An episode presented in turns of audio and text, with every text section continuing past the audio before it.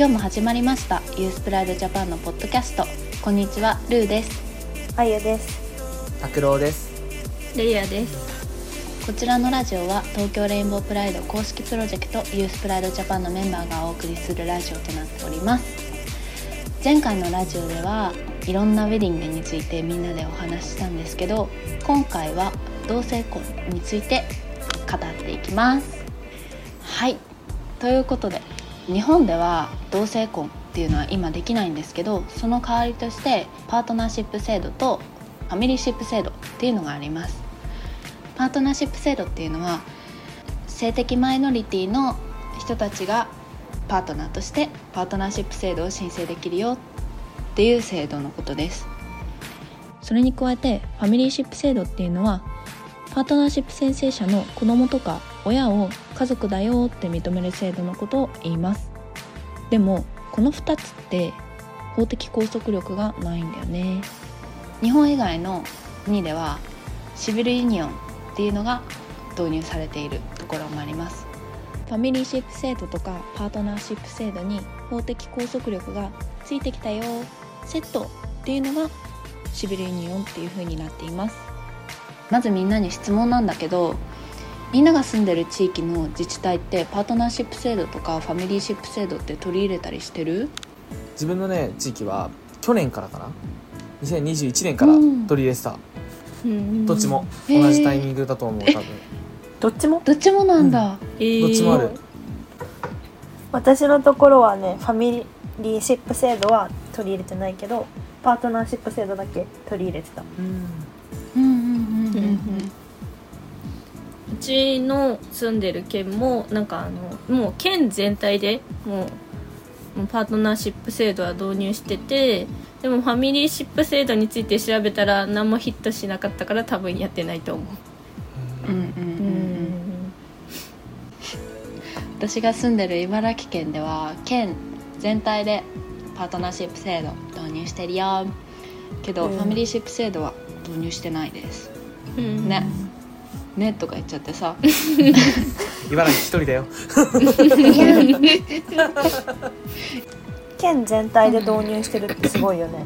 ね、うん。なんか、うん。私の県33自治体あったんだけど調べたら、うんうんなんか多分6割ぐらいしかパートナーシップ導入してなくってファミリーシップとかになるともっと少なくなっちゃうから、うん。県全体っていうのはいいなと思った。うんうんなんかパートナーシップっていうかなんかもう同性同士のカップルがいるっていう認識は多いけどその2人が子育てしてるっていう認識まではまだ全然広がってないイメージがすごいある。うんうんそうだね。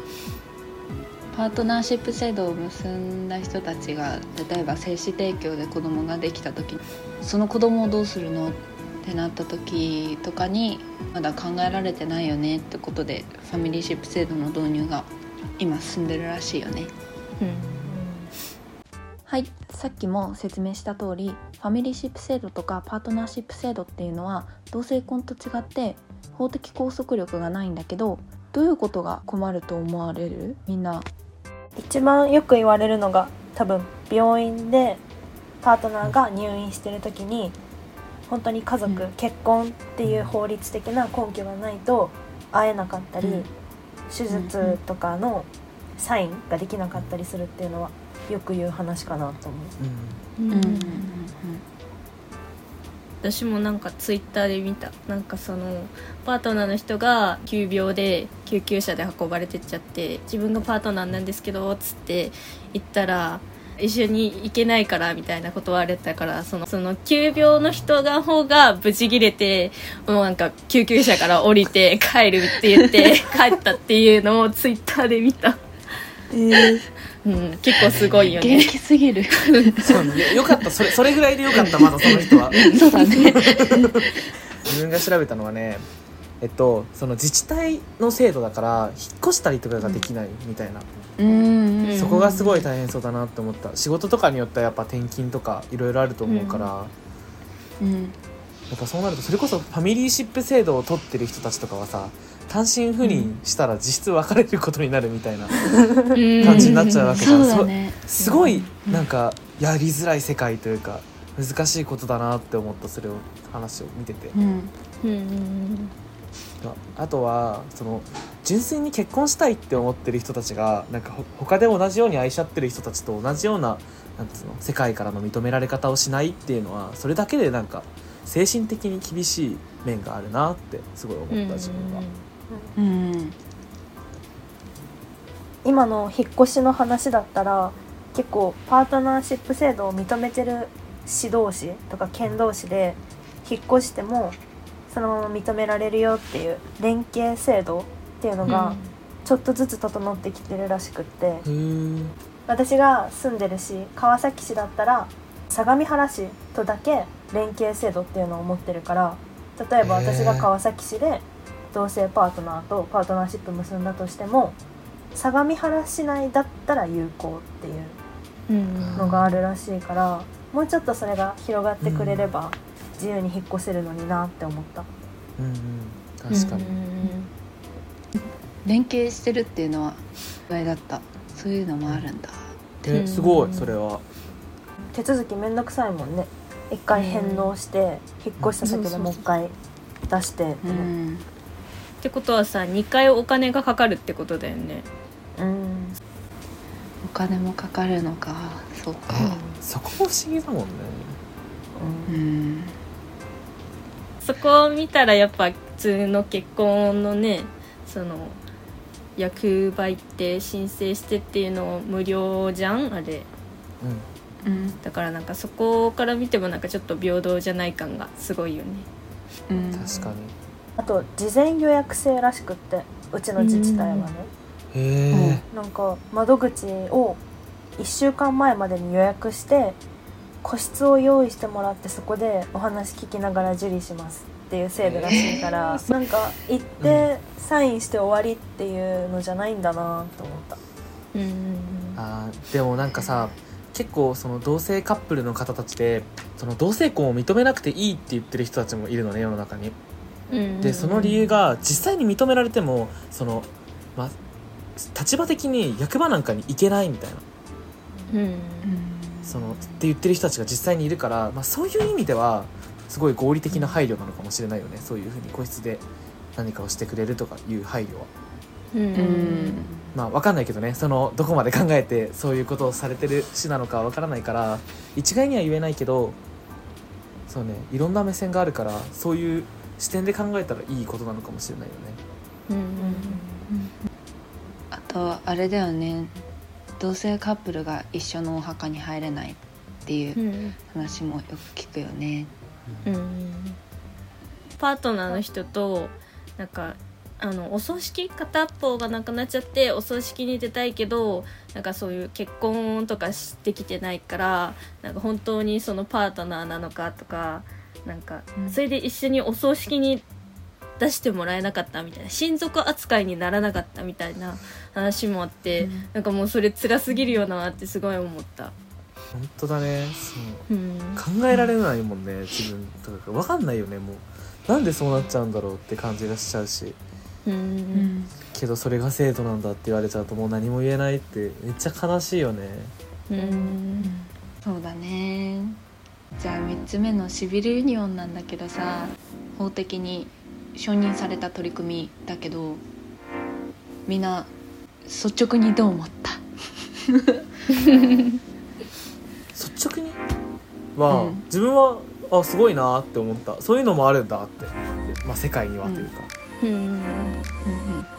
まあ段階を踏むのはちょっと不思議な気持ちもあるけど。うん。けどそういう制度があるっていうことはすごいいいことなのかなって思う自分はなんか結構いろんな国調べてたんだけどもうもはや同性婚と名称のみが違いますよってしてる国とかもう婚姻によって与えられる法的権利を同性カップルに全て認めますよってしてる国とかも結構あったから、そんな区別しなきゃいけないかなって、うん、同性婚とシビルユニオン制度をそんなに区別しなきゃいけないのかなって思った。ううん。んね。なんか同じ内容なのになんで名前が違うんだろうって率直に疑問に思った私も。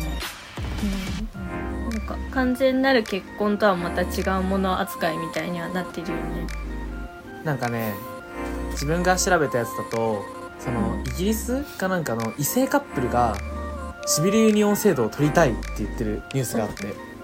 でその理由がその結婚だとその性役割とかの意味合いが強いみたいな印象を受けるからだから私たちはもうちょっとフラットな関係というかフランクな関係にするためにシビルユニオンをその同性じゃなくても認めたみたいなニュースがあって。なんかそういう意味で結婚の一つの形としてシビルユニオンっていうものができるっていう国もあるからそう考えるとすごい面白いなと思った自分は確かに結婚って言われるとなんていうかやっぱりちょっと女の人が家にいて男の人が働きに出るみたいな、そういうイメージとくっついちゃうというかそれこそ多分女の人とかは、じゃあいつ仕事辞めるのとか聞かれたりするのかもしれないし、うん子供ができたらやっぱ休むのは女の人だしみたいな、うんとかはなんか紐付けがある気はするからそういう意味では結婚って名前じゃなくするのもなん新しい方法なのかなって思ったすごく、うんうん、いろんな選択肢があるっていうのもまたいいのかもしれないね。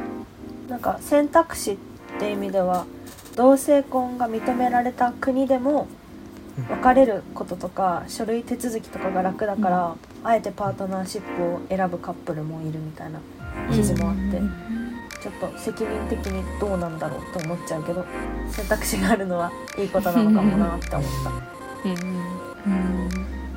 なん。かシビルユニオンが認められた国がその後同性婚を認めてるみたいなのもあるらしいからやっぱそういう意味でも一つ段階としてはまあ不思議だけど踏ん。だ方がいいものなのかなとかも思ったりはしたかな日本ではないん。だもん。ねこれまだうん、日本ではないねいつ日本でこういうのができるようになるのか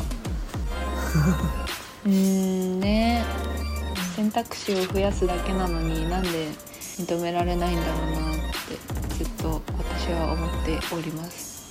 不思議だよね。なんかうん。それで何が変わるんだろうって思っちゃうけど。うん思っちゃう。世界はそうもいかないのかと。いつも思うよ自分は。それを踏まえてこういうところちょっと問題あるんじゃね？とか思ったことある？まあ自分はやっぱりその結婚の前段階っぽいじゃん正直。同性婚になる前段階っぽくシビルユニオンってのが導入されるのかなって自分はちょっと思ったからそうなると今のパートナーシップ制度が入って同性婚ができないようにどんどん同性婚っていう制度ができるのが遅くなっちゃうんじゃないかなって思った、まあ、同性婚っていうか結婚に同性の人たちも含まれる世界がどんどん遅くなっちゃうんじゃないかなってのはなんか思うな。やっぱりシビルユニオンあるからいいじゃんって言われちゃったら一つ理由になっちゃうというか、うん。まあ、それは違うだろうって言いたいけどさちょっと悲しいことだなって感じがしちゃうかな、自分の思う問題っていうか確かにその日本のパートナーシップについてもそうだけどあるからもう認められてるよねって思っちゃう人がいるっていうのは大きい問題だよね。あねね今拓郎が言ってくれたみたいにもう制度あるじゃんっていう無関心な人たちがいるんだろうなって思っちゃうよね。この間のミーティングでもさくらたんが渋谷に行けば結婚できるじゃんみたいなこと言う人がまだいるよっていうの言ってたもんねえっとねうちが調べてみたらなんかそれぞれ国によってシビルユニオンでの法的承認の内容が違うんだけどなんか国によっては特別養子縁組を組むことができないとかそういう問題もあるらしいっていうのが出てきたよ。全部同じってわけにもいかないのか。うん。法律とか認められてると言っても結婚じゃないから。うんが国によって結構違うっていうところで話題それちゃうかもしれないんだけどアメリカの1個の州でもう婚姻制度から性別の要項をなくしたっていう州があってえー、すげえ。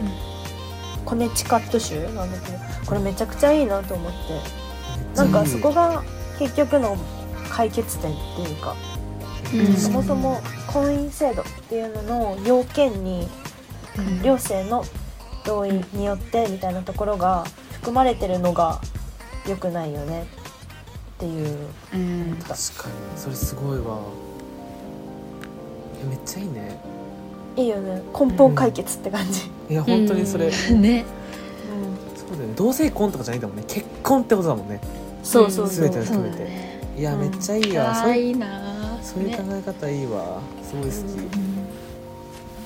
き、だからもう全部こうしちゃえばいいじゃんとも思ったんだけどでもさっきの話聞いてていろんな手続き的な問題があるからこそうん。あえてシビルユニオンを取るとかあえてパートナーシップを選ぶみたいなカップルもいるからこの何婚姻っていうのに性別なくすのも大きい手だとは思うけどシビルユニオンも一緒に残してあげる選択肢を増やしてあげるっていうのも大事なのかもなって思った。うん。